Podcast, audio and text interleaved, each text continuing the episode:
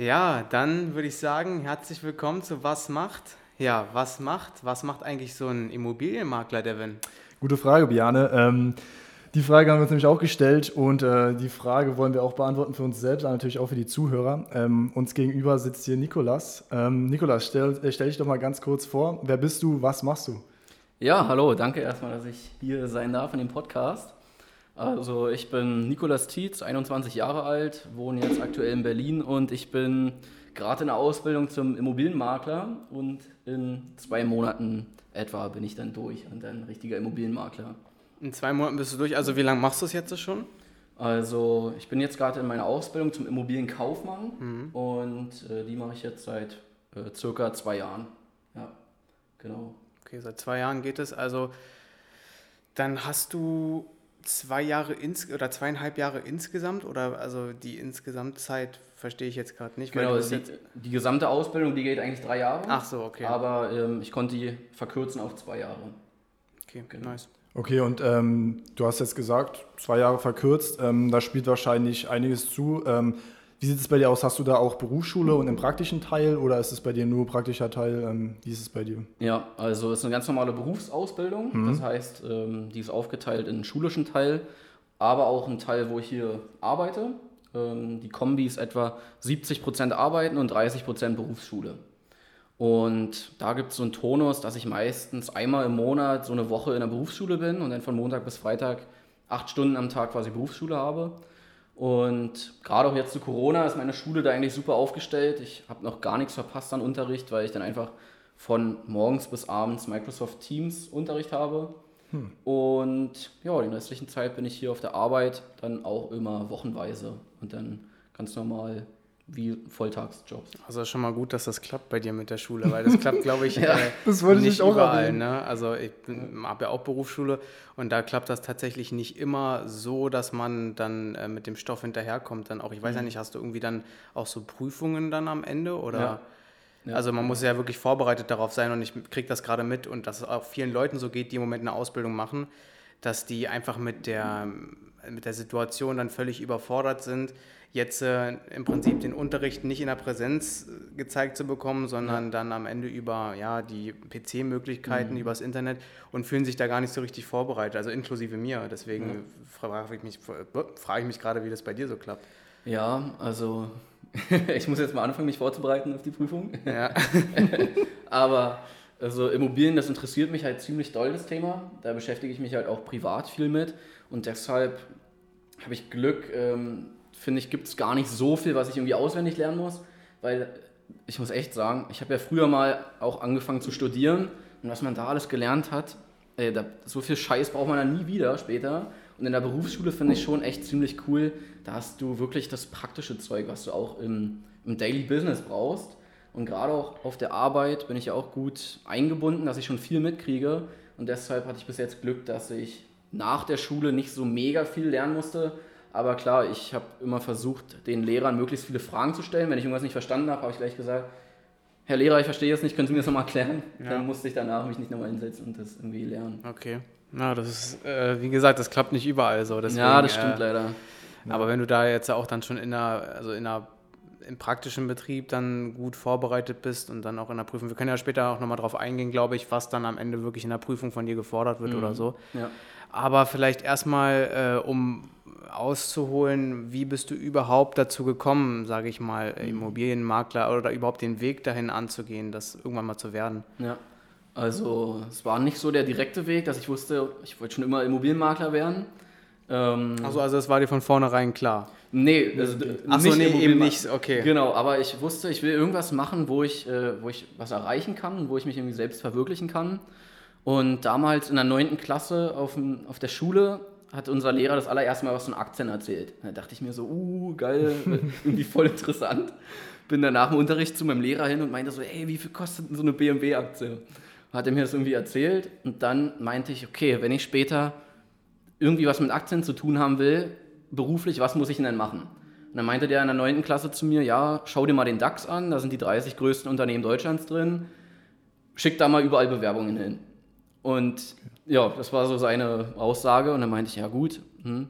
Habe ich mir so angeschaut und hab, bin so auf den Trichter gekommen, okay, ich muss irgendwie zu einer Bank. bei einer Bank, die haben viel mit Aktien zu tun. Und ja, dann habe ich mich darum gekümmert, auch ein Praktikum in der 11. Klasse gemacht, ein freiwilliges bei der Bank in Potsdam. Das hat mir echt richtig gut gefallen und dann habe ich direkt nach dem Abi ein duales Studium angefangen, hier in Berlin. Ähm, das hieß oder heißt BWL Bank und da habe ich beim, also das war dann quasi wie eine Ausbildung, also dass du auch einen äh, Praxisbetrieb hast, aber trotzdem auch nebenbei zur Uni gehst. Und da war der Tonus in drei Monate, drei Monate. Und da war ich auch bei einem Vermögensverwalter hier in Berlin und die haben dann eigentlich wirklich das gemacht, was ich cool fand, halt für vermögende Leute halt das Geld verwaltet und in Aktien angelegt. So, und dann habe ich aber irgendwie gemerkt, hm, okay, irgendwie erzielen wir den Leuten jetzt nicht so krasse Renditen, ähm, da, weil ich mich dann auch damit beschäftigt habe. Und dann habe ich auch mal so meinen Chef gefragt, weil ja, zu dem habe ich auch immer aufgeblickt und der hat mir auch immer echt viele Sachen beigebracht, war auch immer echt nett. Und dann meinte ich so, und sagen Sie mal, wie viel, ja, investieren Sie selbst auch in Aktien so privat? So, und dann meinte er, hm, nee, eigentlich nicht.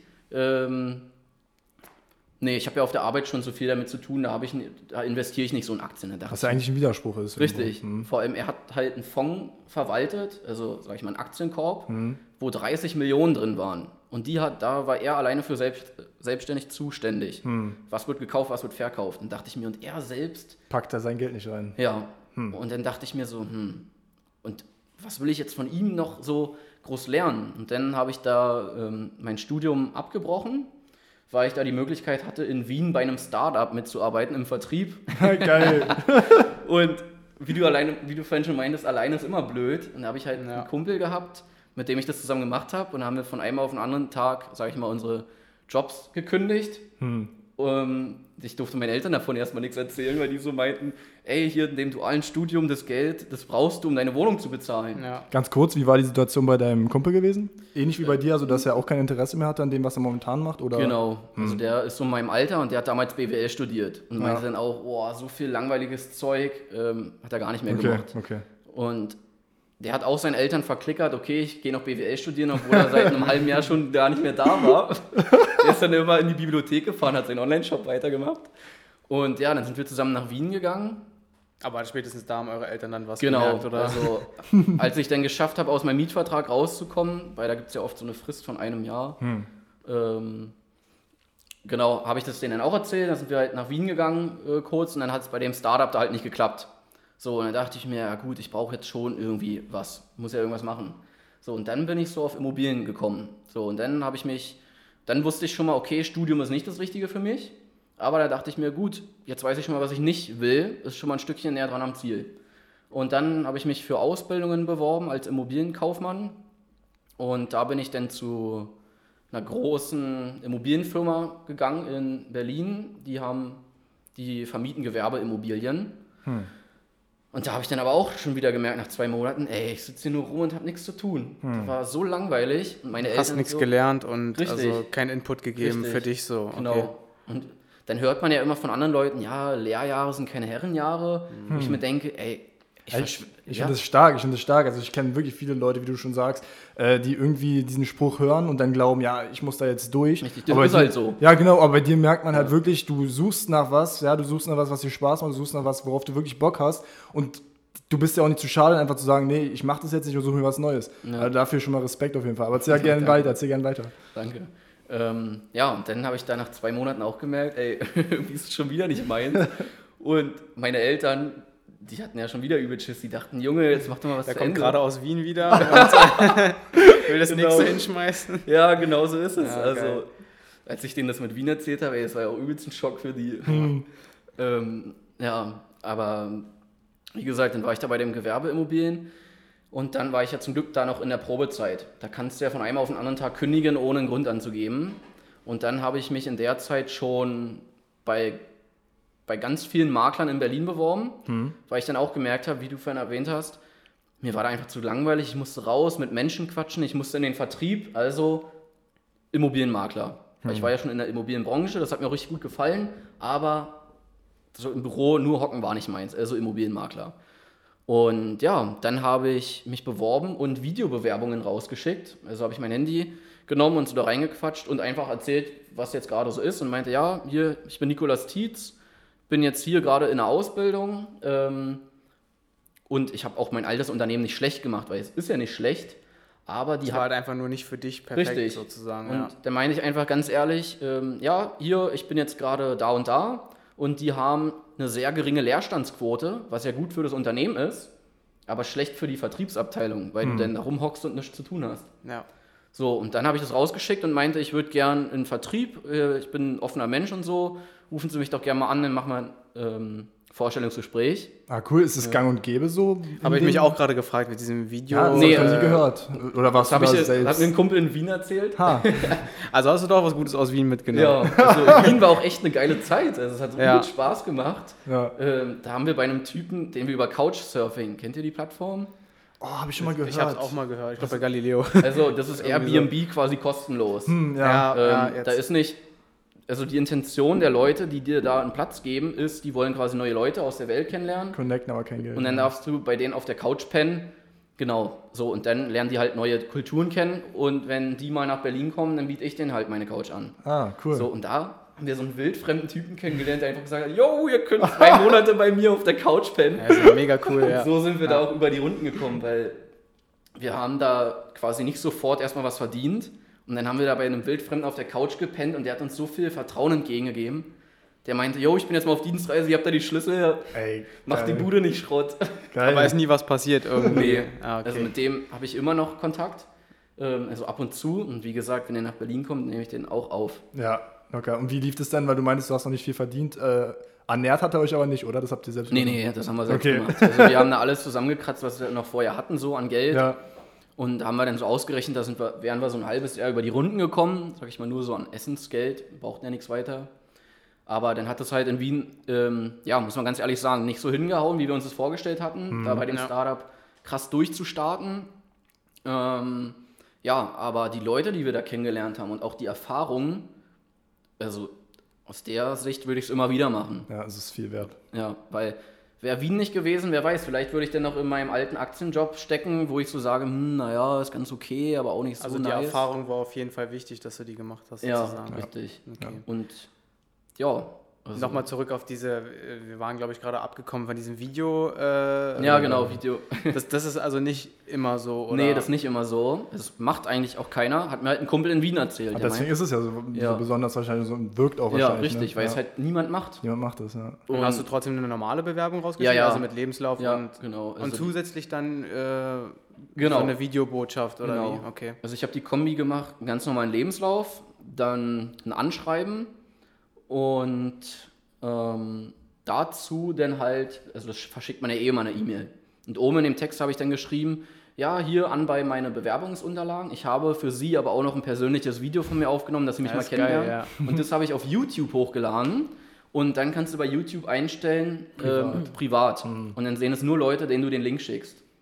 So, Wäre jetzt nämlich meine zweite Frage gewesen, ob du das denen per Insta oder per, weiß ich nicht wo geschickt hast. So. Ja, und weil YouTube ist eine ganz coole Plattform, weil da müssen die sich da nichts runterladen, weil viele haben ja schon Schiss, oh, ein Link in der E-Mail, Virus, Ja, klar, kriege ja. ich nicht rauf. Dann habe ich den geschrieben, extra ist kein Virus, das ist ein persönliches Video von mir, schauen Sie sich mal bitte an. Ja, sehr stark. Also da auf jeden Fall ein Tipp äh, auch an die Zuhörer, Ja, genau. was man mal machen kann bei einer Bewerbung, ne, um Ja, auch irgendwie so ein einfach bisschen... auch mal weiterdenken, ne? nicht nur das machen, was einem vorgegeben wird, Ja. wie, wie generell im Leben. Ne? Einfach mal so ein bisschen über den Tellerrand rausschauen. ja, also und auch nochmal vielen Dank an den Kumpel, der mir das in Wien gesagt hat. das ist ja auch nicht von mir. Ja. Aber das machen halt echt wenige und gerade auch als Immobilienmakler, ähm, ja, du musst dich ja eigentlich selbst verkaufen, weil deine Tätigkeit als Makler ist ja auch verkaufen. Genau. du, du musst nicht irgendeinen Scheiß verkaufen, aber trotzdem musst du ja auch, ja, Immobilien sind ja auch nicht so einfach. Da gibt es ja Kaufnebenkosten, da musst du zum Notar, gibt es Grundbuch, du musst den Leuten das ja auch erklären und denen auch die Sicherheit geben, yo, mit dem klappt es jetzt. so. Genau. Weil es Dann, gibt ja übelst viele schwarze Schafe. ja, dein Auftreten ist extrem wichtig auch. Ne? Ja, genau.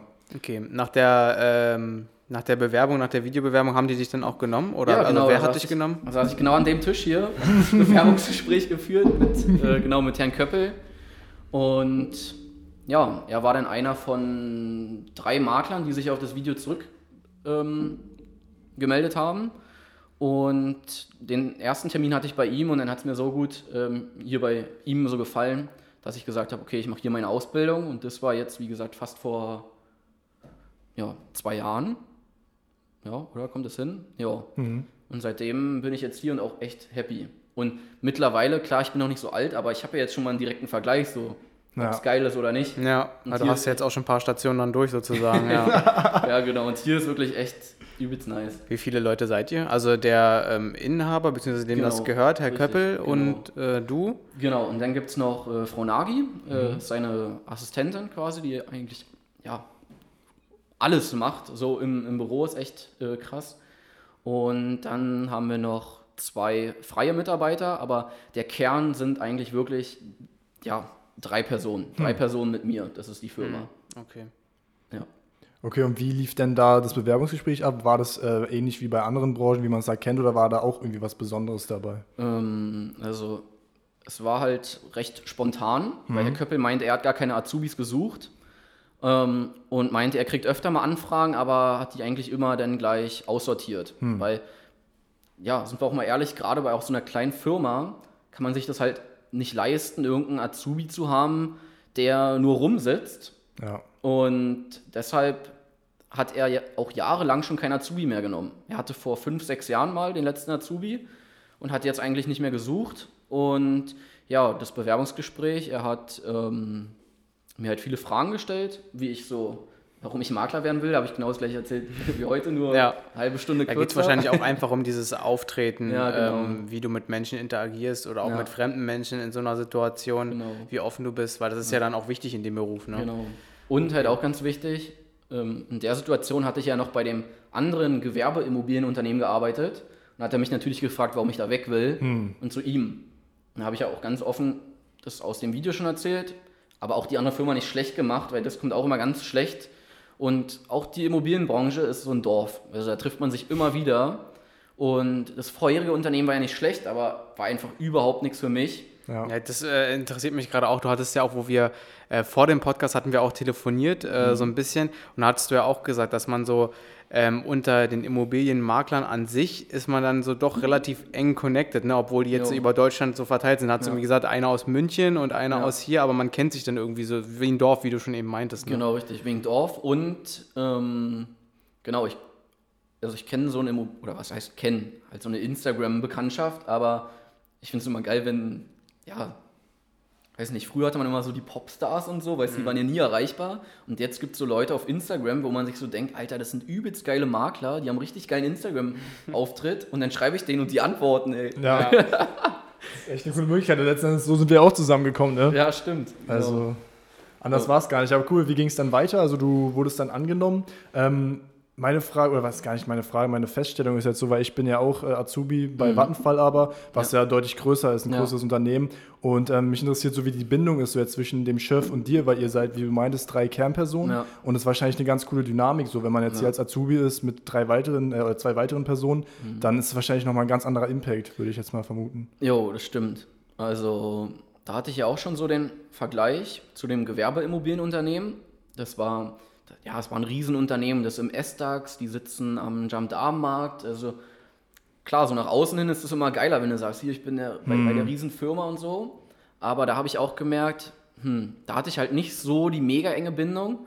Und es gibt kein wirkliches Team, ne? Also ja, also wir hatten so unser äh, Vermietungsteam, das war schon so ein bisschen ein Team, aber ja, hat Größe halt einfach, ne? Also man, genau. Ja. Und unpersönlicher. Hm. Genau, richtig. Und jetzt, äh, ja, am Anfang konnte ich mit Herrn Köppel halt wirklich alles zusammen machen. Oder auch jetzt, wenn wir zusammen auf Besichtigung gehen, fahren wir halt in seinem Auto zusammen und dann sitzt du manchmal eine Dreiviertelstunde neben deinem Chef und natürlich quatscht man da so. Ja. Und genau wieder die gleiche Frage wie auch bei dem Aktientypen damals. Und sagen Sie mal, und Sie persönlich, hm. machen Sie auch so Immobilien? Und dann wusste ich, ich bin richtig hier, weil er meinte, ja, ich selbst investiere auch in Immobilien, ich kaufe mir auch ab und zu als Geldanlage eine Immobilie. Und da dachte ich mir, geil, der ja. steht hinter dem, was er macht, von dem kann ich noch viel lernen.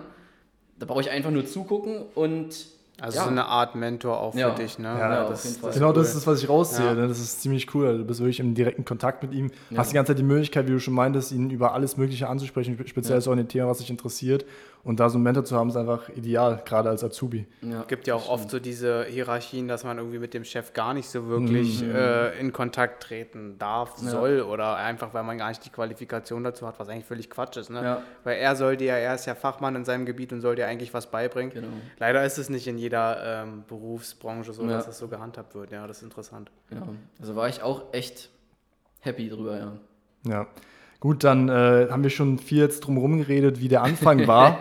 äh, was genau machst du denn jetzt tatsächlich als Azubi hier, als Immobilienmakler? Wie sieht denn so dein Alltag aus momentan? Ja, genau. Also eigentlich kann ich schon mal sagen, mache ich jetzt in meiner Ausbildung schon genau das Gleiche, was ein richtiger Immobilienmakler auch macht hm. oder ein richtiger Immobilienkaufmann. Also das ist ja das Coole hier. Ich bin wirklich von vorne bis hinten eingebunden. Und was man halt so macht, ähm, ja, als allererstes ist natürlich die Immobilienakquise das als, als Immobilienmakler das Allerschwerste, an die Objekte ranzukommen, die man dann verkaufen darf. Hm. Und das ist halt heutzutage nicht mehr so, dass man Leute anruft und sagt, ey, kann ich deine Immobilie verkaufen? Weil, ja, das, erstens ist das mittlerweile auch ganz schön unseriös und zweitens, ja, das, das macht eigentlich auch äh, keiner mehr so. Hm. Ja, und deshalb habe ich auch angefangen, ähm, allen Leuten, sage ich mal, die ich kenne, davon zu erzählen. Mhm. Ich, ich, gehe jetzt nicht zu, meinen, zu den ganzen Eltern von meinen Kumpeln und sage, ey, willst du deine Bude mit mir verkaufen? Aber ich erzähle halt jedem, dass mir Arbeit Spaß macht und so. Und dann merken die das auch schon. Und dann habe ich mit YouTube angefangen und YouTube-Videos aufgenommen. Und das auch immer wieder auf meinem Instagram-Account ähm, preisgegeben, denn auf WhatsApp, WhatsApp-Status. Hm. Das wusste ich, habe ich vorher übelst unterstützt. da gucken die ganzen Eltern, ja. ja. Ja ist gut, Stark. Ja. Wirklich krass. Wenn man mal so schaut, wer bei WhatsApp den, deinen Status anguckt, die ganzen hm. Muttis und Papas. Geil. Das ist echt krass. Genau, das habe ich da immer gepostet.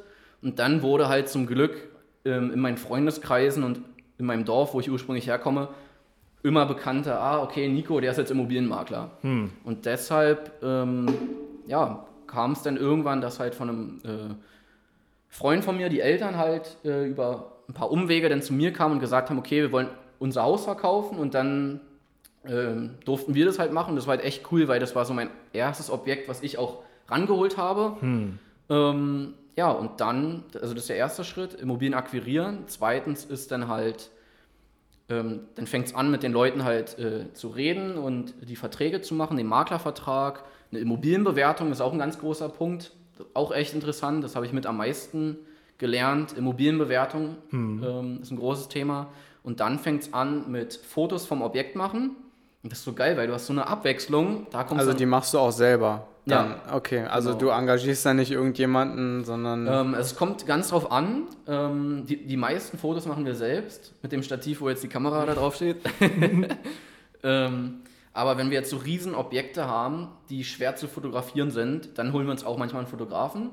Aber meistens machen wir unsere ganzen Fotos selbst. Hm. Und Frau Nagi bearbeitet die dann in Photoshop. Hm. Genau. Okay. Und dann geht es daran, ein Exposé zu erstellen und ein ganz wichtiger Punkt, das habe ich früher auch so nicht gesehen. Ähm, ich wusste ja früher auch nicht, was ein Immobilienmakler macht. Ich habe immer gedacht, ja, er macht halt die Besichtigungen und so und dann verkauft er irgendwie das Haus. Ja, mhm. so stellt man sich vor. Richtig. Ja. Aber das hat auch so viel Rechtliches zu tun. Also ich wusste vorher nicht, was ein Grundbuch ist, was eine Teilungserklärung ist, eine Abgeschlossenheitsbescheinigung. Das sind die ganzen Unterlagen, die du alle brauchst von der Immobilie. Die musst du zusammensammeln und dann musst du die Unterlagen sichten, schauen, ob alles vollständig ist. Um, und zum Beispiel ist, wenn du eine Wohnung verkaufst in einer WEG, das heißt, du hast ein Haus, ein großes Haus und da sind zehn verschiedene Wohnungen zum Beispiel drin und jede Wohnung gehört einem anderen Typen, hm. einem anderen Eigentümer. Ja. Dann ist das eine WEG. Hm. So, und da gibt es halt WEG-Protokolle. Also einmal im Jahr treffen sich alle Eigentümer zum, zur WEG-Versammlung und besprechen, so, wir wollen jetzt das Dach neu machen. Hm. Wer ist dafür, wer ist dagegen? Hm. So, und dann wird so besprochen, wir wollen das Treppenhaus neu streichen. Das wird da alles besprochen in diesen. Dann wird das sozusagen wie demokratisch dann abgestimmt? Genau, okay. richtig. Also da gab es jetzt auch immer so Änderungen. Da müssen die Leute dann halt zustimmen und dann wird das gemacht. So, und diese WEG-Protokolle der letzten paar Jahre holen wir uns halt auch, lesen uns die alle durch und fassen die zusammen.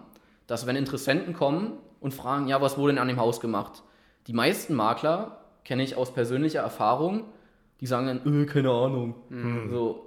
Und bei Herrn Köppel habe ich aber gelernt, weil er selbst halt auch Immobilien kauft. Und ja, weil die Leute eben auch daran interessiert sind. Was, ja. äh, du guckst ja bei einem Auto, wenn du es kaufst, auch, was wurde denn äh, gemacht, wann wurden die Bremsen ja. erneuert, so. Ja, so genau. Halt ja, gerade bei sowas Großem. Ne? Ja. ja. Viele kaufen halt einmal im Leben sich ein Haus, eine Wohnung und da nicht ins Detail zu gehen, ist schon irgendwie. Genau. Das ist krass, dass das gar nicht so die Regel ist, dass da mhm. Leute sich gar nicht sowas einholen. Also die Makler in dem äh, Fall. Ja, also die, was halt manchmal schade ist, viele Leute wissen ja nicht, was ein WEG-Protokoll ist. Also, das ist ja auch nicht schlimm. Ähm, wusste ich vorher auch nicht. Ja, ja. Weil wenn man sich halt eine Immobilie kauft und in Berlin, ja, wo fangen da Immobilien an in der Innenstadt? So ab 300.000. und wenn du sowas kaufst, dann informiert man sich ja vorher. Ja. Und dann finde ich auch, ist es schon ein bisschen auch die Pflicht des Maklers, denen zu sagen, ey, hier, die Protokolle schicken wir dir auch rüber. Und ja, wenn die dann fragen, was wurde gemacht, haben wir die Zusammenfassung vorher schon gemacht und können sagen, ja, das wurde gemacht, das, das, das. Und da bin ich halt auch echt dankbar, ja, dass Herr Köppel, wie gesagt, mir gezeigt hat, wie sowas geht, weil ich wäre da vorher auch nicht drauf gekommen. Hm. So, und all das habe ich vorher gar nicht gesehen. Ich, ich wusste nicht, dass es das ein Immobilienmakler macht. Hm. Also diese ganzen Unterlagen sichten und oft fehlen ja auch Unterlagen. Und da musst du zum Grundbuchamt mit der Vollmacht vom Eigentümer und dir dann da Unterlagen einholen, die 100 Jahre alt sind weil da dann irgendwelche Pläne sind, die halt wichtig sind für den Immobilienverkauf. Also du bist wie so ein kleiner Detektiv der Immobilien ja. dann am Ende. ja, ne? also genau. Du musst halt wirklich von Grund auf alles analysieren, was ja. da gemacht wurde, in welchem genau. Zustand es ist, um das dann dem jeweiligen Kunden dann sozusagen ja. zu, zu geben. Genau, okay. weil im Endeffekt, irgendein Kunde wird eh fragen, so, ja, haben Sie die WEG-Protokolle? Und wenn ich dann erst anfange, dann verzögert sich das ja alles. Ja. Wenn ich das vorher schon mache, ähm, dann, dann geht das alles viel schneller, die, die Immobilie kann schneller verkauft werden und der Makler wird im Endeffekt dann auch schneller bezahlt. Und das ist einfach alles viel vertrauenswürdiger. Ja, seriöser und dann ja. auch wahrscheinlich die Empfehlungen und sowas. Ja, genau. macht natürlich viel mehr Sinn. Genau. Okay, ähm, wir waren jetzt also beim, also beim Kauf der Immobilie letztendlich. Jetzt geht es ja noch weiter verkaufen, ne? Genau. Ähm, genau, wie läuft es denn da ab? Da machst du noch eine Besichtigung und so weiter. Genau. Ähm, Gerade jetzt zu Corona haben wir auch viel angefangen zu digitalisieren. Mhm. Das, das war nämlich auch eine Frage, das habe ich, glaube ich, dir im Auto gesagt, wo wir hergekommen sind. Wie läuft sowas jetzt ja, online ab? Wie ist das? Ich meine, du musst ja wirklich eigentlich da sein und schauen. Ja. Ne? Aber wie läuft sowas jetzt ab? Du kannst ja, ja erzählen, ja. Jetzt wird es interessant. ja, genau.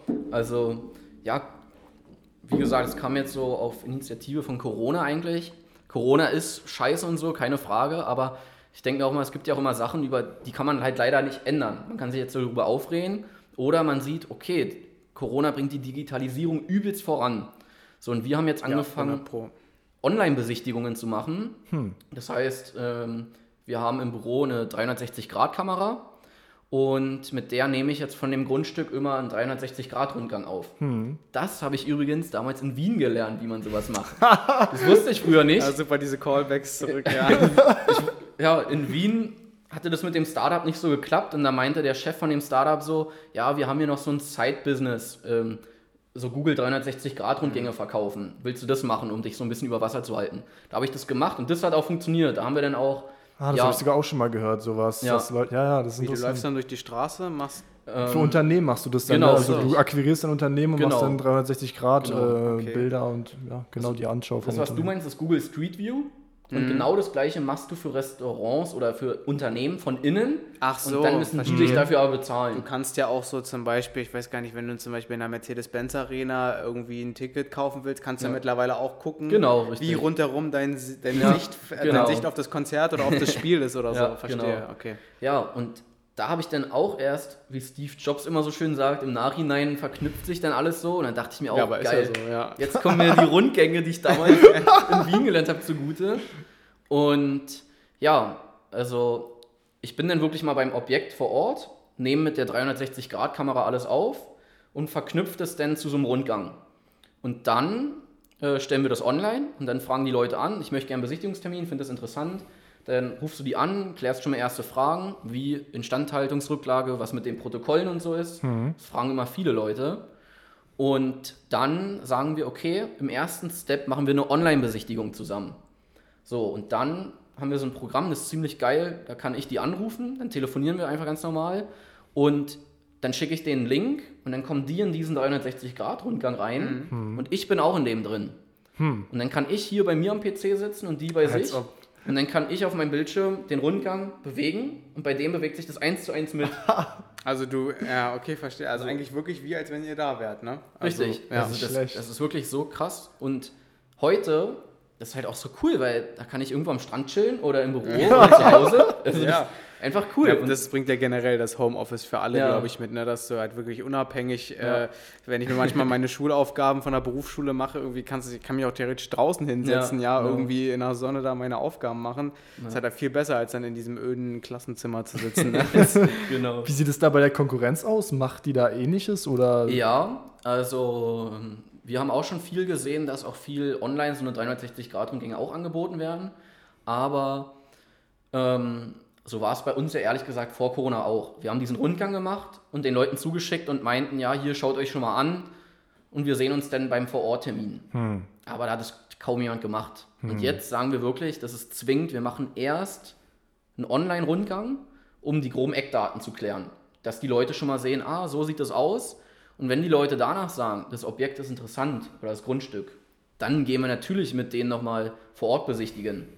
Aber früher, als wir einfach so direkt unsere Besichtigungstermine gemacht haben, da hast du zum Beispiel mal eine Dreizimmerwohnung besichtigt und dann kam jemand an und meinte, oh, ich habe gedacht, das ist ein Fünfzimmer. Hm. Wo man sich so okay. denkt, weil ah. nämlich, ja, ich verstehe, worauf du hinaus willst, aber meine andere Sichtweise darauf wäre jetzt gewesen, im Endeffekt, wenn ihr das jetzt nach Corona so vielleicht weiterführt, ja. in dem Sinne, weil es ja positiv ist, dass man im Vorhinein schon klärt, mhm. dass nicht solche Missverständnisse aufkommen, genau. finde ich aber, oder ist jetzt der Gedanke, der mir in den Kopf gekommen ist, man verliert ja auch Zeit, man, weil man beschäftigt sich ja theoretisch mit demjenigen zweimal, also online genau, digital ja. einmal mhm. und dann nochmal persönlich. Ja ist zwar gut, um Missverständnisse aufzuräumen, aber kostet ja wahrscheinlich auch Zeit und dann auch weniger, also man hat weniger Zeit für andere Leute, mhm, ja. für andere Kunden. Ja, ne? ja das, ist ein, ist ein guter Aspekt. Ähm, also ich muss ehrlich sagen, was bis jetzt so meine Erfahrung ist, gerade wenn wir Objekte haben ähm, auf dem Dorf, da, da wo ich ursprünglich herkomme, wo jetzt äh, einige Eltern von meinen Kumpels halt ihre Objekte über uns verkaufen, da fährt man ja auch ein Weilchen hin. So, und dann fährst du so 40 Minuten mit dem Auto dahin, ähm, dann geht äh, Sprit quasi drauf und dann musst du wieder zurückfahren, sondern das sind ja auch Kosten und auch Zeit. Und das fällt ja komplett weg. Also ich kann quasi hier im Büro sitzen. Heute, äh, heute hatte ich fünf oder sechs Online-Besichtigungstermine, hm. einfach alle direkt hintereinander, zack, zack, zack, zack, zack. Und ich musste nicht einmal ins Auto steigen, ist auch gut für die Umwelt, äh, ja. wenn man es so will.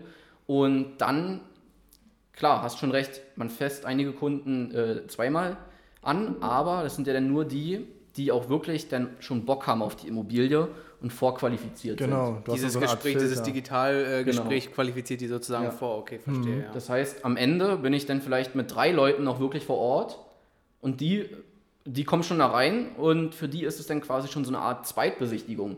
Hatte ich jetzt mhm. schon ganz oft, dass die dann sagen, ach ja, ist ja wie in dem Rundgang und so, so und so. Ja, und dann, ja, und dann können die sich oft auch schon entscheiden. Als wir mit den Rundgängen angefangen haben, haben wir die Rundgänge gemacht und dann meinte eine Dame, ja, das ist sehr interessant, ich möchte das besichtigen. Dann war ich einen Tag später mit der besichtigen und die meinte, ja, okay, ist so, wie es in dem Rundgang war. Und dann stand die in der Immobilie und meinte, hier, ich will kaufen, hier mein Eigenkapitalnachweis. Hm. Das ist top. Das geht viel schneller ja. als vorher und daher denke ich, dass das schon deutlich effizienter ist, als wenn man mit jedem einzeln ja. hinfährt. Meine äh, philosophische Frage, glaubst du, dass es in Zukunft möglich ist, dass man wirklich das voll digital macht? Weil in meinem Kopf stelle ich mir trotzdem jetzt, wenn ich mich mal so in die Situation äh, des Käufers versetze, mhm. stelle ich mir das trotzdem so vor, okay, ich glaube, jeder normale Mensch möchte trotzdem irgendwie vorher seine Immobilie nochmal ja. vor Ort sehen, ja. äh, bevor er die kauft. Aber meine Frage an dich, glaubst du, dass es in Zukunft sein könnte, dass man das rein theoretisch wirklich voll digital macht? Mhm. Sagen wir jetzt jemand in Amerika, der wirklich ja. gut Geld hat, möchte irgendwie in Deutschland sich eine Immobilie holen. Ähm, ja, wie sieht da deine Sicht Ich glaube, für den ist dann auch so ein Fehlkauf gar nicht so schlimm. ja, Selbst ja, wenn es am Ende nicht klappt. ja, also ich glaube ganz ehrlich nicht, weil Immobilien, das war auch ein Grund, warum ich von Aktien zu Immobilien gewechselt bin. Äh, Immobilien ist People's Business. Du hast mit Menschen zu tun und viele Leute sagen auch, die Immobilie, das soll mein neues Zuhause werden, da muss ich mich wohlfühlen. Die wollen einfach vor Ort den Spirit da irgendwie spüren. Mhm, genau. Und das kann ich auch verstehen. Das, was du gerade angesprochen hast, bei Kapitalanlegern, da könnte ich mir schon vorstellen. Mhm. Wenn jemand sagt, okay, ich möchte jetzt nicht selbst in der Immobilie wohnen, ich will nur, dass mein Geld gut angelegt ist, dem ist wichtig, okay, wie ist der Schnitt der Wohnung, keine Durchgangszimmer, Küche, ja, hier, wie sehen die Heizkörper aus, der Fußbodenbelag, alles top, kaufe ich. Genau. Das glaube ich schon. Also, wir haben sogar letztens mal eine Wohnung in Stuttgart verkauft, aus Berlin raus, an einen Kapitalanleger, also die war vermietet. Und der wollte schlussendlich, nachdem er alles geprüft hat, aber auch nochmal, der hat dann gesagt, okay, schlussendlich will ich jetzt trotzdem nochmal einmal in die Wohnung. Dann ist der Köppel nach Stuttgart extra gefahren deshalb. Und dann ist der Kapitalanleger einmal kurz da rein, hat sich die Wohnung angeschaut und danach gekauft. Ja, ich glaube, das entweder braucht es Zeit oder wie du schon meintest, also wenn dann bei Kapitalanlegern, Ja. aber das ist wirklich so eine Sache, das ist ja wirklich was, was physisch ist, wo du nochmal vor Ort sein willst, wie du schon meintest, dieser Spirit ist auch sehr, sehr wichtig. Aber interessant auf jeden Fall, also das war jetzt mal nur so ein Gedankenprojekt. Äh, Also, und wie gesagt, gerade bei Eigennutzern, also Leute, die eine Immobilie kaufen, um da selbst einzuziehen, ähm, ich meine, die sind ja spätestens drei Monate eh in der Immobilie, weil die denn da wohnen. Ja. Und deshalb sagen die auch, klar will ich vor Kauf mir das nochmal anschauen. Genau. Und das kann ich auch voll verstehen. Und das ist auch ganz cool, weil dann kann ich zu denen auch nochmal eine bessere Bindung aufbauen. Weil als Immobilienmakler, unterschätzt man auch immer so ein bisschen, musst du ja auch verhandeln können. Und da ist immer ganz gut, auch einen Makler zu haben, weil ich bin ja eine neu- neutrale Position. Wenn mir jetzt jemand sagt, ey, die Immobilie ist scheiße, dann, dann nehme ich das zur Kenntnis, aber ich gebe das ja nicht eins zu eins an den Eigentümer weiter und sage, ey, die haben gesagt, deine Immobilie ist scheiße Ja. sondern habe so gesagt, ja, einige Leute fanden es nicht so schön, aber man ist so die neutrale Person dazwischen. Und ich muss ja auch schauen, ob die Leute zuverlässig sind. Also wenn da jetzt jemand ankommt zum Besichtigungstermin, sage ich jetzt mal übertrieben, zwei Stunden zu spät kommt und dann so sagt, ja, ich will die Immobilie kaufen, ähm, dann ist ja auch unsere Aufgabe zu prüfen, okay, wird der auch wirklich zum Notartermin erscheinen und wird er denn das Geld wirklich überweisen? Und deshalb müssen wir dann auch die Bonität prüfen, weil wir dem Verkäufer auch den Rücken frei halten müssen. Gerade in Berlin gibt es eine riesen Nachfrage. Damit der halt sein Geld dann bekommt. Ne? Genau, richtig. Ja. Und in Berlin gibt es eine riesen Nachfrage, aber trotzdem ist oft so, du hast dann höchstens eine Handvoll Leute, die kaufen wollen. Das ist schon viel. Meistens sind es so zwei, drei Leute, die kaufen wollen. So, und der Eigentümer will ja nicht mit 30 Leuten was zu tun haben, die alle sagen, ja, vielleicht will ich kaufen, Ja. sondern der will einfach nichts damit zu tun haben. Dann stellen wir ihm die potenziellen Käufer vor und sagen, hier, Finanzierung ist gesichert, das Geld ist da, der will kaufen, die wollen hier, weiß ich nicht, die haben hier wirklich einen Plan und dann sucht er sich einen aus und hat damit keinen Stress und dann kommen die Leute auch ganz normal zum Notartermin und überweisen das Geld. Dafür holt er uns eigentlich der Verkäufer, damit er nichts zu tun hat und dass das alles sicher abläuft. Also ihr seid der Bote sozusagen Genau, ne, für ihn. Ja. Ja. Oder, ja, genau. Wir heißen ja auch Köppel Immobilienlotse. Äh, hat der Köppel mir erzählt, hat halt damals den Namen gewählt, weil er, oder weil wir die Leute halt so durch den Immobilienverkauf und Kauf lotsen, dass da ja, passt nichts, auf jeden Fall. Ja. dass da nichts schief geht, ja. Ja, safe. Ähm, du hattest jetzt angesprochen, wie das da abläuft, dass es da mehrere Interessenten teilweise gibt. Was ist denn da wichtig? Worauf schaut ihr da wirklich, dass ihr dann sagt, okay, derjenige, also du hast schon gesagt, Bonität ist ein Ja. wichtiger Faktor. Was gibt es denn da alles, worauf ihr da schaut? Ja, ähm, also ganz wichtig auch nochmal zu sagen, im Endeffekt, ähm, die Entscheidung trifft dann eh der Eigentümer. Also wenn wir am, am Ende fünf Leute haben, die wirklich kaufen wollen und alle ihre Unterlagen zusammen haben, dann entscheidet der Eigentümer, wer von den fünf die Wohnung kriegt. Aber klar, um erstmal zu diesen fünf Ausgewählten zu kommen, das ist unsere Aufgabe. Gibt es denn da auch Kontakt zwischen den beiden, also Eigentümer und äh, Käufer? Ja, genau, gibt es dann später. Genau. Ähm, aber erstmal versuchen wir dem Verkäufer möglichst ja, fernzuhalten von dem ganzen Stress. Also jetzt nicht, weil wir dem was Böses wollen, ganz im Gegenteil. Die meisten Verkäufer sagen ja, ich, hab, ich stehe in meinem Vollzeitjob, ich habe mit Immobilien nichts am Hut, ich kenne mich da überhaupt nicht aus, machen Sie das mal, dass alles gut abläuft und Ihr wenn's- vertraut ja einfach auch Genau. so in dieser Hinsicht. Genau, Ne? und wenn es dann konkret wird, dann sollen wir dem halt die Leute vorstellen. Aber der will damit meist noch gar nichts zu tun haben. ja. Ja. So, wenn du dir einen Anwalt holst, dann hast du ja auch keine Ahnung davon. Du willst einfach, dass der das ordentlich macht. Ähm, ja, genau. Genau. Richtig. Ähm, genau, bei welchem Punkt waren wir jetzt? Wie Ähm, man was halt- man alles braucht, sozusagen als Genau. Käufer jetzt. Ja, also wichtig ist natürlich, also jetzt erstmal auf sachlicher Ebene, ähm, die Unterlagen müssen halt beisammen sein. Mhm. Also du brauchst halt irgendwie einen Eigenkapitalnachweis zum Beispiel. Ähm, dann eine Finanzierungsbestätigung ist halt super. Also ein Schreiben von der Bank, wo drauf steht, ja, nach Prüfung der ersten Unterlagen gewähren wir Herrn Müller einen Kredit über Summe X. So, und diese Summe X muss dann halt im besten Falle der Kaufpreis sein oder sogar noch ein bisschen mehr. Weil wenn du eine Immobilie kaufst, fallen ja auch noch Kaufnebenkosten an. Hm. Und das muss man halt als Eigenkapital haben, die Kaufnebenkosten. Ja, also die, wir müssen uns sicher sein, dass er das Geld hat, diese Immobilie zu kaufen. Weil es bringt ja auch nichts, wenn wir jetzt eine Immobilie verkaufen für 700.000 Euro und jetzt sagt jemand für 200.000 Euro, er möchte, also jemand, der einen Kredit kriegt über 200.000 Euro, er möchte das kaufen. Dann müssen wir auch einfach sachlich und fair schon sagen, dann rechnen wir ihm einfach vor, so die und die Gesamtkosten werden auf dich zukommen. Hast du es einkalkuliert oder nicht? Ähm, und dann sagen die ja von sich aus schon, oh nee, das, das passt nicht. Also das ist wichtig. Dann, dass die Leute zuverlässig sind. Also wenn man jetzt am Ende wirklich zwei Leute hat, die beide einen Eigenkapitalnachweis geliefert haben und beide auch ja, das Grundstück kaufen wollen, dann ist halt auch, ja, wenn du weißt, der eine, da musste ich den Unterlagen ewig hinterherrennen und die waren ewig unvollständig. Oder, hatte ich auch schon richtig krass, da waren die Unterlagen gefälscht. Okay, Ähm, ja. Jo, ist doch richtig heftig. Da hatten die uns Unterlagen geschickt und dann haben wir einfach mal da angerufen und gesagt, ja, hier ist jetzt ein Beispielname, Herr Müller hat uns ja hier das und das geschickt und da steht Ihr Name drauf und Sie haben da unterschrieben. Was? Nee, Herr Müller kennen wir überhaupt nicht. Oh, Dann krass. haben wir gesehen, krass. heftig, ist eine Fälschung. Ha. So. Und da konnten wir den zum Glück vom Verkäufer fernhalten Hm. und haben dann natürlich den genommen, der vertrauenswürdig ist und wo die Unterlagen alle richtig sind.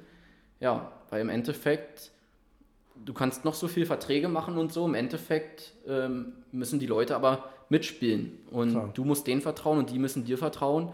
Und das ist erst, die Sache ist erst gegessen, wenn alle beim Notar saßen, es unterschrieben haben. Hm. Ja, dann ist der Kaufvertrag erst durch. Vorher kann immer noch irgendwas Ja. passieren. Okay.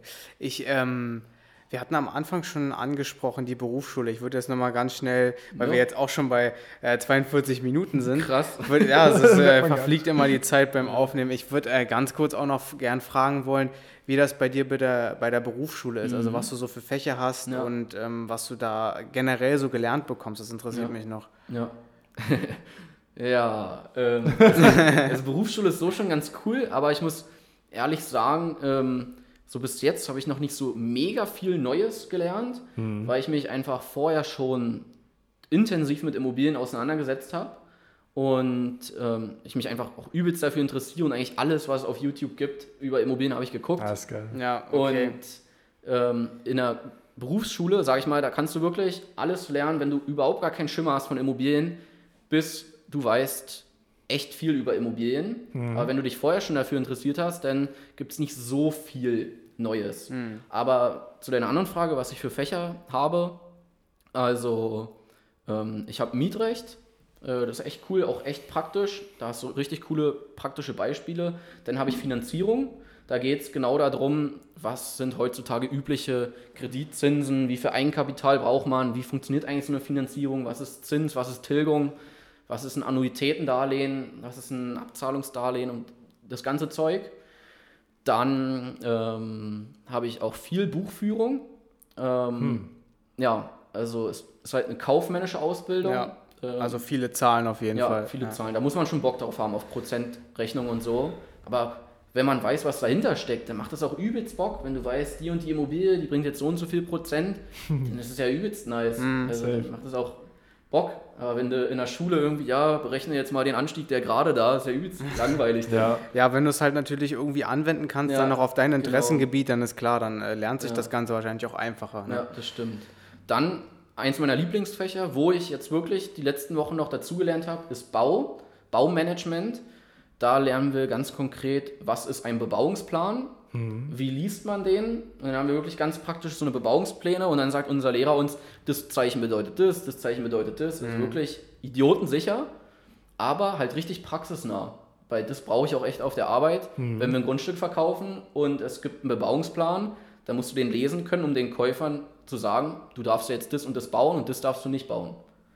Und also derjenige, der das Grundstück, dem das gehört sozusagen, der ähm, verkauft, also der bestimmt dann sozusagen noch, was darauf gemacht ähm, werden darf? Oder also nee, also verstehe ich nicht ähm, ganz. So ein Bebauungsplan, der wird von der Gemeinde äh, einberufen. Ja, ach so, okay. Also ähm, die Gemeinde Berlin kann jetzt sagen, da gibt es einen Bebauungsplan, da darf jetzt nur das und das gebaut werden. Mhm. Also sagen wir mal jetzt übertrieben, äh, du hast ein Wohngebiet und da sind nur Einfamilienhäuser, die sind anderthalb geschossig hoch dann steht im Bebauungsplan halt auch wieder, du darfst nun ein Einfamilienhaus bauen mit dem und dem Winkel im Dach und den Ausmaßen. Das ist manchmal echt übelst detailliert. Und dann darfst du da jetzt zum Beispiel kein, äh, ja, kein dreistöckiges Haus hinbauen, weil der Bebauungsplan sagt, nee, nur das ist zulässig. Hm. Also das musst du dann auch lesen können. Hm. Dann habe ich noch, ähm, ja, was habe ich noch so? Ähm, Finanzierung hatte ich schon, Buchführung. Also halt mal fest, ist auf jeden Fall alles mit Zahlen verbunden und ähm, ja, eigentlich schon. Wie warst du früher in Mathe? Ähm, in der Schule? Ja, geht so. Also zwei, drei. Ja, also auch okay. nicht schlecht. Aber, aber du warst jetzt auch kein Einzelschüler nee, und. Ähm, nee, das, das auch nicht. Aber wie gesagt, ich habe echt gemerkt, wenn mich was interessiert, dann geht das auch echt easy, weil es dann auch echt Spaß macht. Auch. Ja. Es kommt dir nicht vor wie Lernen. Und als ich meine Berufsschule äh, meine Ausbildung angefangen habe, da war ich ja in so einer Klasse, die angesetzt war ganz normal für drei Jahre. Und da hatte ich noch mehr Fächer. Da hatte ich dann auch zum Beispiel Englisch und Deutsch. Und bei Deutsch war wirklich, wie man es aus dem Unterricht kennt, es gibt trennende Sprache, das ist die böse Wolfssprache, und es gibt verbindende Sprache. So, und da dachte ich mir, Alter, was ist denn das für ein Quatsch hier? da habe ich echt gedacht, ey, ich will okay. Immobilienmakler werden, was ist ja. das für ein Quatsch? Ja. Und dann konnte ich aber in die Klasse wechseln, die nur zwei Jahre die Ausbildung macht. Und auf einmal sind die ganzen unnötigen Fächer weggefallen. Dann ja, weil es ja auch eben komprimiert ist, ne? Auf richtig, zwei Jahre. Genau. Mhm, also, Strafe, ja. ja. und dann ist, ähm, das fand ich ein bisschen schade. Dann ist Business Englisch komplett weggefallen. Hm. Bei Englisch war ich jetzt nie so die krasse Leuchte. Ja.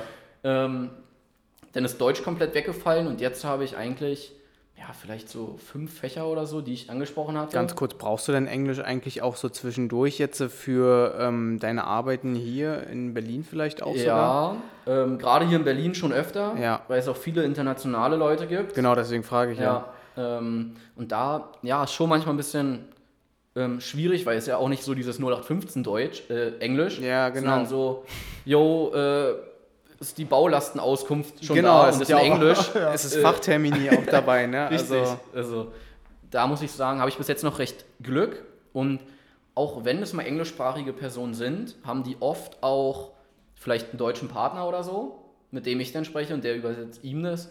Und ja, irgendwie kriegt man es dann schon hin, sich zu mhm. verständigen. Mhm.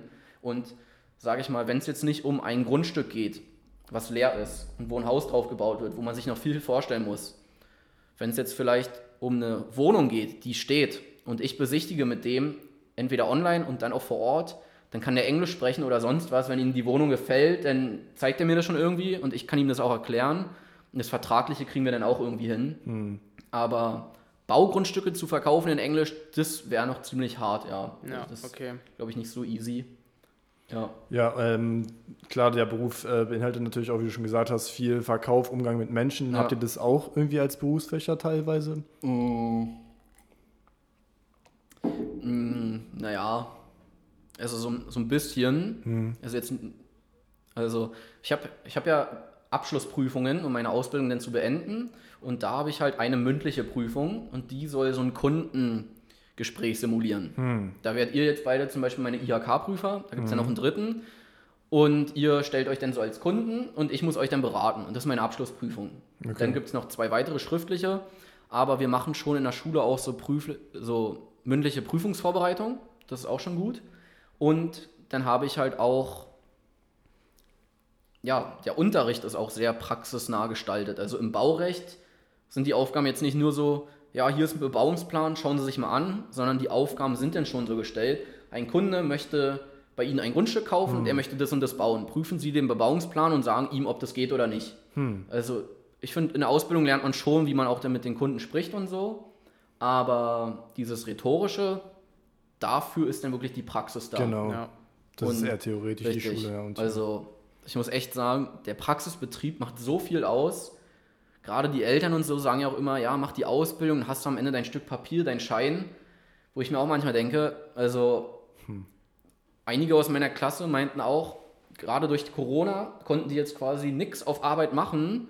Und ja, da fehlt so ein Stück weit Erfahrung ja, dann richtig. auch. Ne? Also. wenn die erfolgreich, ich hoffe mal, durch ihre Prüfung kommen, haben die am Ende auch den Zettel.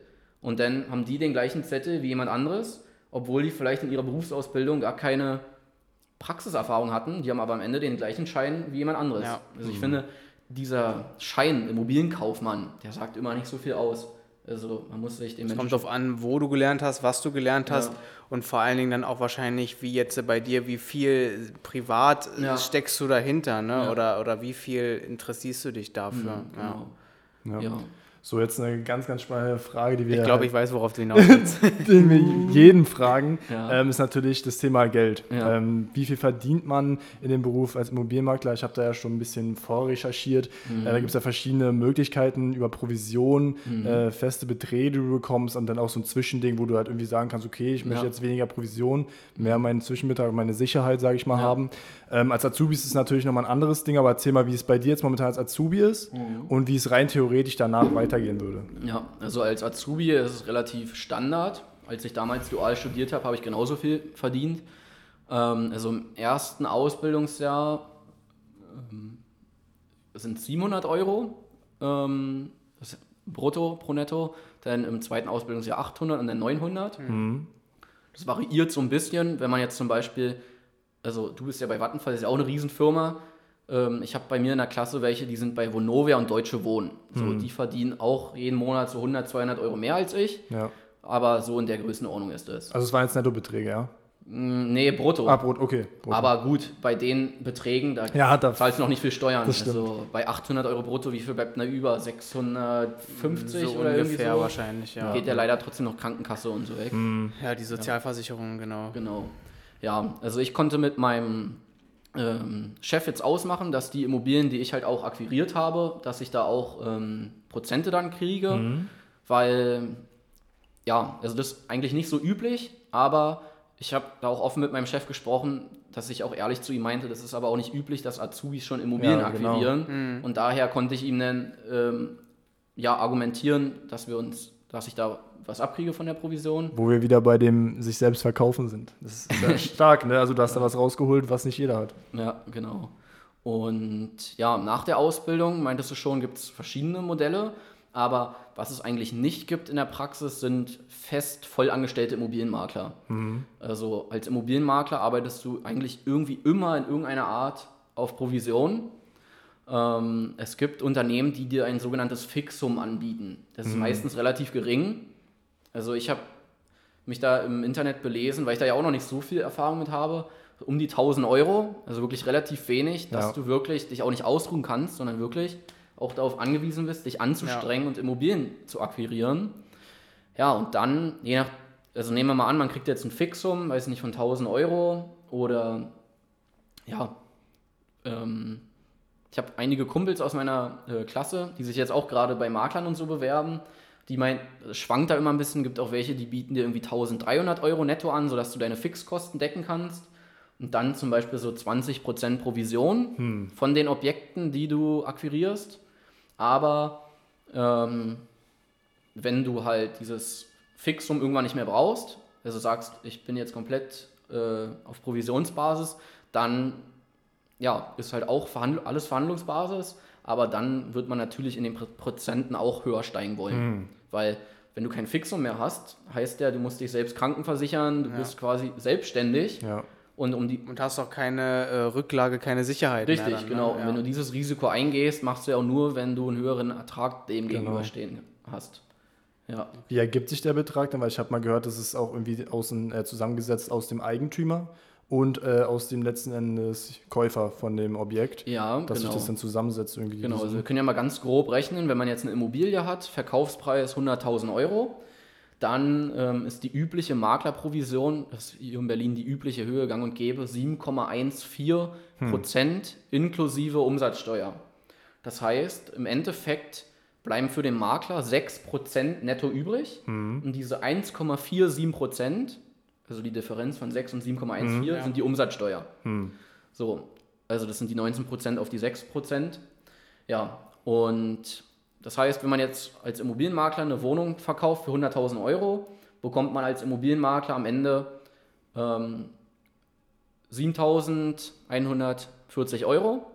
Und jetzt, seit diesem Jahr, gab es die Gesetzesänderung. Früher hat die in Berlin allein der Käufer den Makler bezahlt. Hm. Und jetzt gab es eine Gesetzesänderung, das ist jetzt verpflichtend, dass sich Käufer und Verkäufer die Provision des Maklers 50-50 teilen müssen. Hm.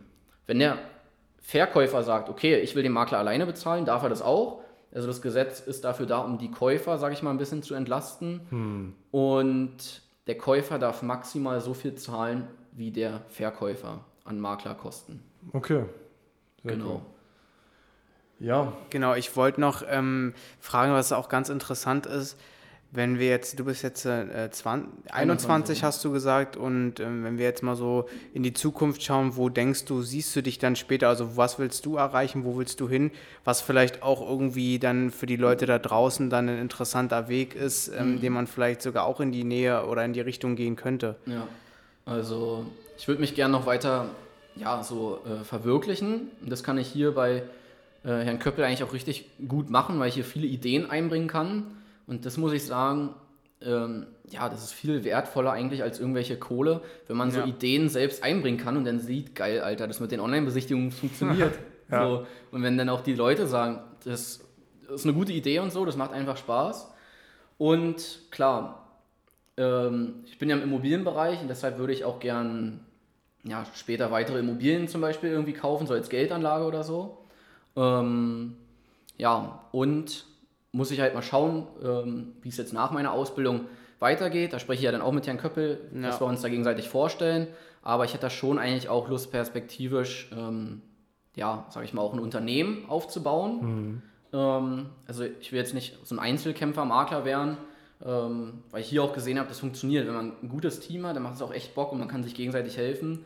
Und ja, genau, deshalb muss man jetzt mal schauen, im Moment sieht es so aus, als ob ich mit Herrn Köppel äh, zusammen was aufbaue, ja. aber ähm, ja, steht halt noch nicht genau fest, aber das will ich eigentlich machen, mir so was eigenes aufbauen, ja, worauf man so stolz sein kann und so ein Projekt hat, was man sich so aufbaut. Hm. Ja. Man sieht ja auch jetzt schon, dass du, du kannst ein bisschen erzählen, was du jetzt momentan schon machst. Du machst ja schon über Instagram einiges, auch mhm. über YouTube. Genau, wir ähm, nehmen ja gerade auch auf. Ne? Du genau. kannst ja vielleicht auch mal die Kamera noch. kannst ja vielleicht auch mal da sagen, ähm, was es da, so ruhig auch gerne Werbung in eigener Sache machen, was es da auf sich hat. Danke dir. Ja. Also genau, ich habe einen YouTube-Kanal, da erkläre ich viel, ähm, was für Immobilienkäufer und Verkäufer. Denn ähm, klar, mir war halt wichtig, äh, also ich habe ja vorhin gesagt, dass ich auch schon Erfahrung mit Immobilienmaklern hatte. Ähm, ähm, ich habe nämlich Anfang meiner Ausbildung mit meinen Eltern zusammen ähm, eine ganz kleine Immobilie gekauft als äh, Kapitalanlage. Hm. Und meine Eltern haben quasi keine Ahnung von Immobilien. Und ähm, ich kannte mich aber, oder ich kenne mich damit aus. Und dann meinte ich zu meinen Eltern, okay, ähm, ich erkläre euch, wie das geht und worauf wir achten müssen. Und da habe ich wirklich mir so eine Mini-Immobilie rausgesucht, die ist auch nicht hier in Berlin, die ist weiter weg. Und da habe ich gesagt, und dann musste ich so eine PowerPoint-Präsentation machen, das meine Eltern verkaufen. Für deine Eltern? Für meine Eltern, ja, ja weil super. die vorher meinten, oh, nee, sowas machen wir nicht. Und, und dann, ja, habe ich die aber überzeugt bekommen, dass ich denen erkläre, wie das geht und die dafür aber ähm, das Eigenkapital stellen für diese Immobilie. Mhm. So, und Geil, das ist eine coole Idee. Es war aber wirklich eine, also eine recht kleine Immobilie. Wir mussten ja. dann nur 7000 Euro einsetzen an eigenem Geld. Hm. Und den Rest bezahlt halt der Mieter ab und ähm, ja, der Rest war finanziert. Also es ging um 7000 Euro. Die haben meine Eltern eingebracht und ich kümmere mich um alles. Ich habe auch Kontakt mit der Hausverwaltung und so. Und ja, wie bin ich jetzt darauf gekommen eigentlich? Äh, wegen dem YouTube-Kanal. YouTube Ach genau, YouTube. so, und da habe ich halt selbst, also da stand ich selbst damals auf der Käuferseite und habe halt viele Makler erlebt. Und deshalb weiß ich, dass es übelst viele schlechte Makler gibt. Hm. Da dachte ich mir, das will ich anders machen. Ja. Und als Makler ist Vertrauen übelst wichtig. Und deshalb, jetzt der Bogen, deshalb habe ich mit YouTube angefangen, weil man da halt sieht, ah, okay, der Typ ist echt, den gibt es wirklich. Hm. Ähm, ja, und deshalb bin ich auch echt froh, dass ihr jetzt kam mit dem Podcast. Übelst geile Idee. Hat äh, gut geklappt, ja, von ja. Der, vom Timing her auch. Ja, ne? und das ist eigentlich mein Hauptziel, sage ich mal, im Internet, sage ich mal, Vertrauen zu verbreiten ja. von mir. Mhm. Dass ich, dass die Leute irgendwann, wenn die irgendwann mal im Kopf haben, ich will meine Immobilie verkaufen, dann zu mir kommen. Ja, Weil die wissen, der ist echt und der zieht mich nicht übers wie sagt man, über den Tisch. Über den Tisch, Tisch genau. Wir, also dieser Podcast, ne, den hört ihr ja gerade, also der, ähm, der ist auch gleichzeitig bei YouTube zu sehen.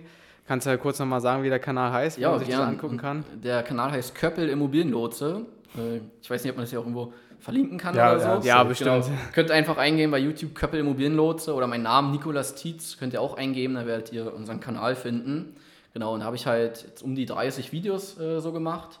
Ähm, da geht es so darum, wie verkauft man eine Immobilie eigentlich, wenn die noch vermietet ist. Mhm. Oder kann ich eine Immobilie verkaufen, wo noch ein Kredit drauf ist? So ja. ganz viele Erklärvideos, was halt interessant ist für Leute, die jetzt ihre Immobilie verkaufen wollen und kaufen wollen. Mhm. Ja. Wie läuft es da momentan? Also wahrscheinlich noch nicht so extrem am Wachsen, aber hast genau. wahrscheinlich schon erste Erfolge erzielt, oder? Ja, also ich muss auch ehrlich sagen, ähm, ist schon sehr hart.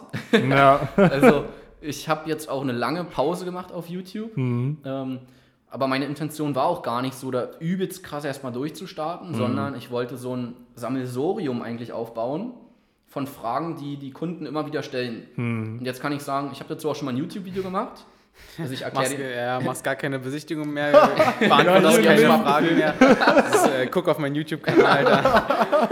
Also ich erkläre den Leuten das halt immer noch gern, aber ähm, ja, YouTube ist so eine Plattform, da kannst du ein Video machen und ein Jahr nichts machen und trotzdem wird das noch geklickt und gefunden. Bei Instagram, das ist so schnelllebig, ja, ja. da denken die Leute, du bist tot, wenn du ein Jahr nichts gemacht hast. Aber wenn du eben genau das Thema dazu irgendwie ja. ein wissenschaftliches äh, Video haben willst, dann ja. äh, findest du das eben unter dem Sucheintrag wieder. Ja. Ne?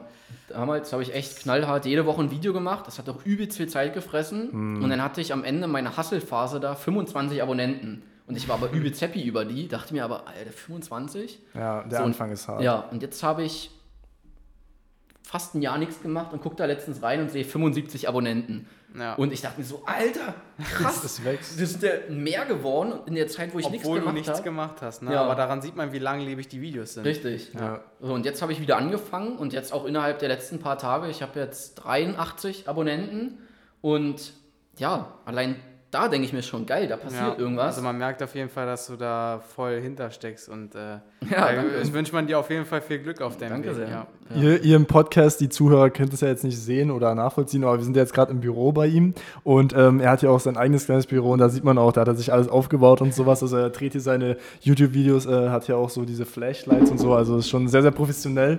Deswegen, wie gesagt, ihr könnt gerne mal vorbeischauen.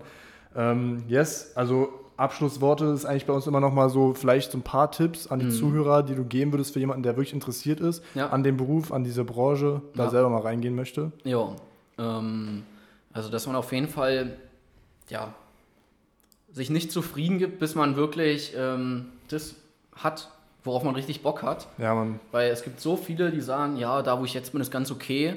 Und das Schlimme ist, wenn einmal das Geld so ein bisschen stimmt, gerade auch Kumpels von mir, die jetzt mit ihrem Studium durch sind und dann ganz okay verdienen. Mhm. Also wirklich ihre 1800 Euro netto raus haben, das ist wirklich schon echt gut. Weil dann wird es nämlich immer schwieriger, das wieder abzubrechen. Mhm. Aber ich sag echt, ich würde immer das suchen, bis du das gefunden hast, was dir richtig Bock macht. Das ist das Allerwichtigste. Weil dann hält man so eine Sachen auch durch. Ja. Weil wir haben vorhin schon kurz gesprochen, wenn man irgendwas macht, nur wegen des Geldes, dann, ja, ich habe früher auch mal Dropshipping gemacht, weil klar, mhm. das hat, man, hat jeder gesehen, aber wenn dann da nach zwei Wochen nichts funktioniert, da hast du keinen Bock mehr drauf. du, hast dann keine Vision. Ja. Ich persönlich auch, habe es ja. auch gemacht. Und ja. also das ist auf jeden Fall mein Tipp, das zu suchen, worauf du Bock hast, weil mit dem YouTube-Kanal habe ich immer noch Bock drauf, obwohl er jetzt erst ein bisschen läuft. Ja. Ähm, dann der zweite Tipp vielleicht, ähm, ja, sich also vorausschauend zu denken. Ähm, ja, fängt schon an mit so, ja, ich könnte jetzt eine normale Bewerbung rausschicken oder ich schicke halt ein Video mit. Da es steht ja nirgendwo, dass es verboten ist. Genau. Also wird sich schon keiner beschweren, wenn du ein Video mitschickst. Ja. So. Und ja, also das immer so ein bisschen vorausschauend denken. Und drittens vielleicht, ähm, ja, ehrgeizig sein. Hm. Es gibt echt übelst viele Leute, die um dich herum sind, die dir so erzählen, ja, das ist normal, dass eine Ausbildung scheiße ist. Das ist normal, dass du nichts zu tun hast. Lehrjahre sind keine Herrenjahre, das ist ganz normal. Ja. Sich von den Leuten nicht anstecken zu lassen. Also, ja, weil sonst denkt man irgendwann, ja, dieses 0815-Leben, das ist halt so. Ja. ja, das ist nicht so. Musst du nur irgendwas suchen, wo es halt geiler ist. Und danach sagen dann alle, oh, ich hätte es auch gern so gehabt. Ja, ich denke, ey, hätte es doch machen können. Auch dieser Spruch, ne, irgendwie, ja, genießt die Schulzeit, weil danach wird es schlechter ja. oder so, das regt mich auch so auf. Ja, genau. Ja. Ja, aber ich glaube, das ist ein super, super Statement nochmal ja. zum Schluss gewesen. Und vielleicht eine Sache noch, die ich jetzt noch rausgehört hatte, einfach so ein bisschen auch ja, Eigeninitiative ergreifen. Also, ja, wie genau. du schon gesagt hattest, ist diese Gespräche, die du mit deinem Chef geführt hattest, einige Argumente hin und her, Diskussionen geführt. Da ist ja auch irgendwas bei dir hängen geblieben und ja. das zeigt auch einfach, dass man da auch nochmal was rausholen kann. Ja, genau. Ja. Und ich kann ja auch nochmal sagen von euch, die Eigeninitiative, also wir kannten uns ja vorher nicht. ja. äh, ihr habt mir einfach auf Instagram geschrieben und jetzt seid ihr hier zu uns ins Büro gekommen mit eurem Equipment, was ja auch übelst Profi ist und auch echt teuer. Äh, Finde ich echt geil, dass ihr das ja, sage ich mal, von euch aus einfach so macht und hierher kommt, macht ja auch nicht jeder. Ja. Und da sieht man schon, die Leute, die Eigeninitiative haben, was soll denn groß passieren? Wenn die immer Eigeninitiative haben, dann werden die es schon irgendwann Genau, was soll, was soll dir passieren? Im Richtig. Endeffekt, äh, du hast ja keinen Nachteil dadurch. Du, ja. du wächst an der Erfahrung genau. und du wächst auch an deinen Rückschlägen, die du dadurch ja. vielleicht machst. Ne? Genau. Und also ich finde, äh, mir bleibt die Story von Wien, glaube ich, noch länger am Gedächtnis, dass du da mit, deiner, äh, mit deinem 360-Grad-Ding dann noch zwei Jahre später davon profitiert hast. Das ist eine coole Story, ja. Das ist echt so. Okay, ja, weiß nicht, Devin, hast du noch irgendwas? Wir sind jetzt schon über eine Stunde sechs rüber, also. Nee, also einfach von mir auch, also extrem sympathischer Mensch. Ähm, wir haben sehr, sehr viele Parallelen in irgendwie gewissen Weisen, sitzen ja auch erst seit ja, anderthalb Stunden, vielleicht haben davor mal ein bisschen gequatscht gehabt, ähm, aber es macht extrem Spaß, mit dir zu quatschen. Ähm, ich hoffe, die Zuh äh, Zuhörer konnten auch einiges mitnehmen. Ähm, die Zuschauer auch. Die Zuschauer auch, stimmt, bevor ich es vergesse.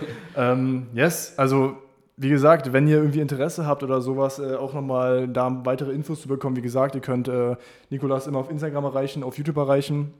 Und ähm, yes, also ich hoffe, der Podcast konnte euch da irgendwo ein bisschen weiterhelfen. Piano, ja. von dir noch was? Nee, von mir nichts mehr. Perfekt. Alles gut soweit. Vielen Dank nochmal, hat Spaß gemacht. Ja, alles super, klar. Auch. Bis, bis dann. Bis dann, ciao. Bis dann, ciao. ciao. ciao.